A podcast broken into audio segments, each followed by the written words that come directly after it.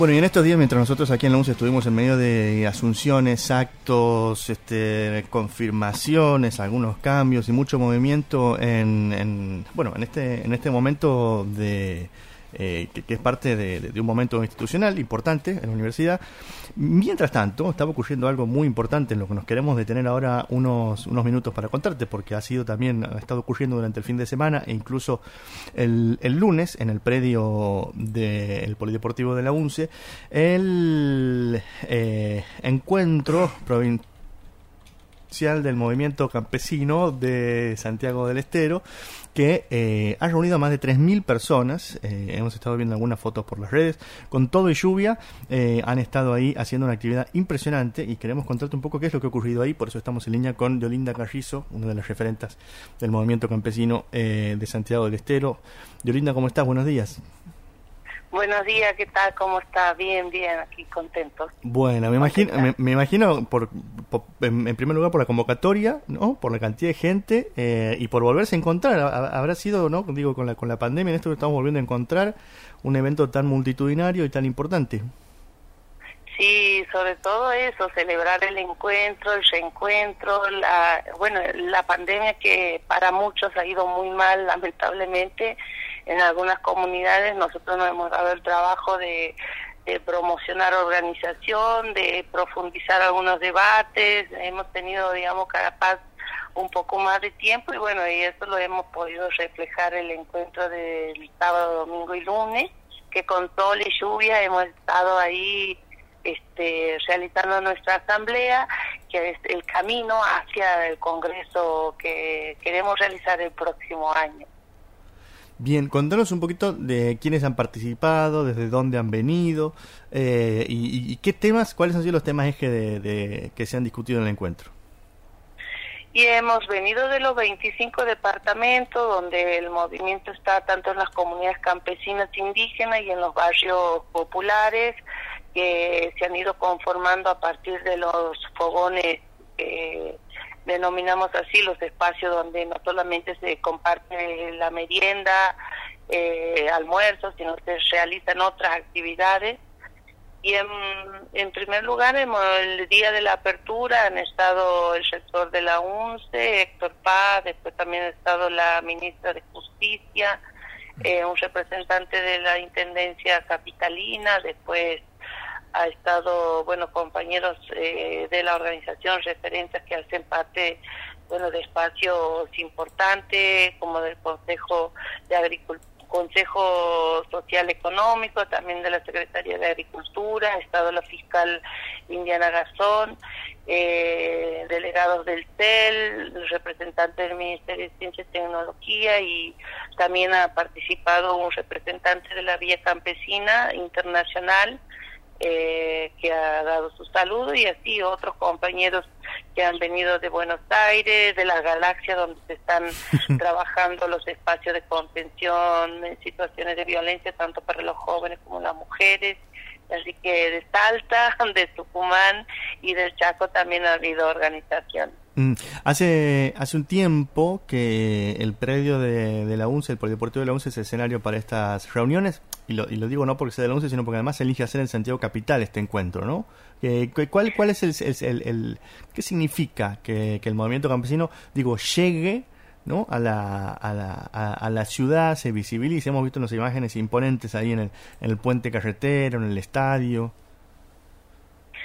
Sí, nosotros también eso, buscar eh, la visibilidad, pero reafirmando eh, nuestra posición política ante las situaciones que hemos estado teniendo también en la pandemia, intentos de desalojo, grupos de bandas armadas y que de alguna manera la justicia que por ahí su poder, el poder judicial y que con complicidad también con el poder eh, económico y no vamos a dejar de decir también parte del poder político que han estado intentando expulsar a familias campesinas.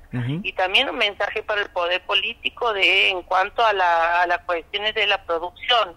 Una importante cantidad de compañeros que no somos todos ni todas, nunca han quedado mucho más, eh, y presentamos un balance del trabajo que hemos realizado en todos los aspectos, y sobre todo en la producción.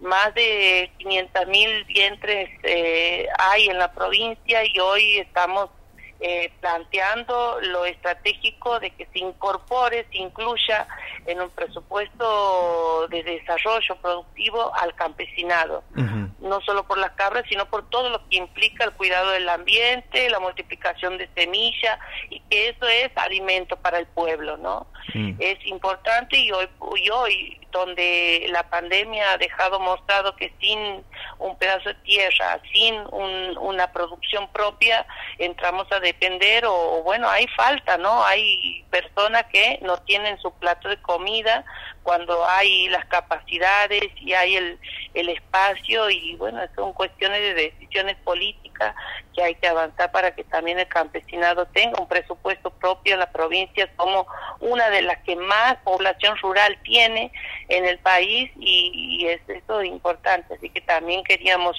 eh, sobre todo colocar eso eh, y se visibilice, ¿no? Hemos estado durante los tres días con feria eh, paralela a nuestra asamblea y ahí han estado compartiendo los, las mieles, los escabeches y bueno, lamentablemente no las carnes porque no tenemos este cómo conservarla en frío estos días, pero hay capacidades ¿no? para, para esto, abastecer al pueblo. Hay algo de Olinda que, que es importante que tiene que ver con, con, las demandas y con los planteos que ustedes están haciendo al Poder Judicial, al sistema político que además lo están haciendo desde el diálogo porque eh, los responsables, las responsables están con ustedes discutiendo en el, mismo encuentro. ¿Cuál es la, recepción que tienen de, las autoridades provinciales? Digo, por ejemplo, de, la ministra de Justicia eh, o de otras autoridades cuando ustedes les hacen estos, estos planteos sobre estas situaciones que se siguen repitiendo.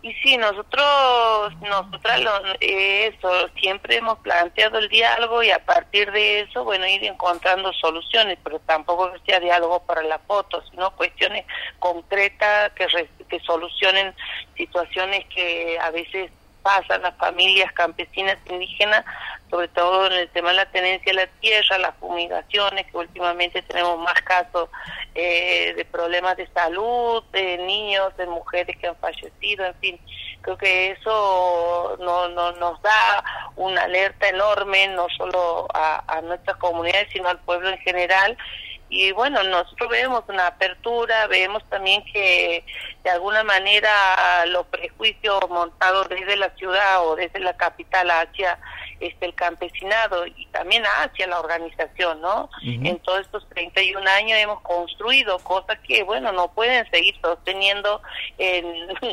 en, en, bares que salían a veces a, a criminalizar y a, y a, bueno, es a demonizar el movimiento, ¿no? Hemos seguido avanzando, eh, lo que nos ha permitido también en ese diálogo tener, bueno, incluso un convenio con la Universidad Nacional, que por la pandemia algunas cuestiones han quedado para este, un poco paradas, pero la voluntad está, va a continuar y bueno, hemos propuesto hacer formación eh, en, derechos campesinos, a, los jueces, a los fiscales, bueno, mismo policía, con nuestro equipo jurídico.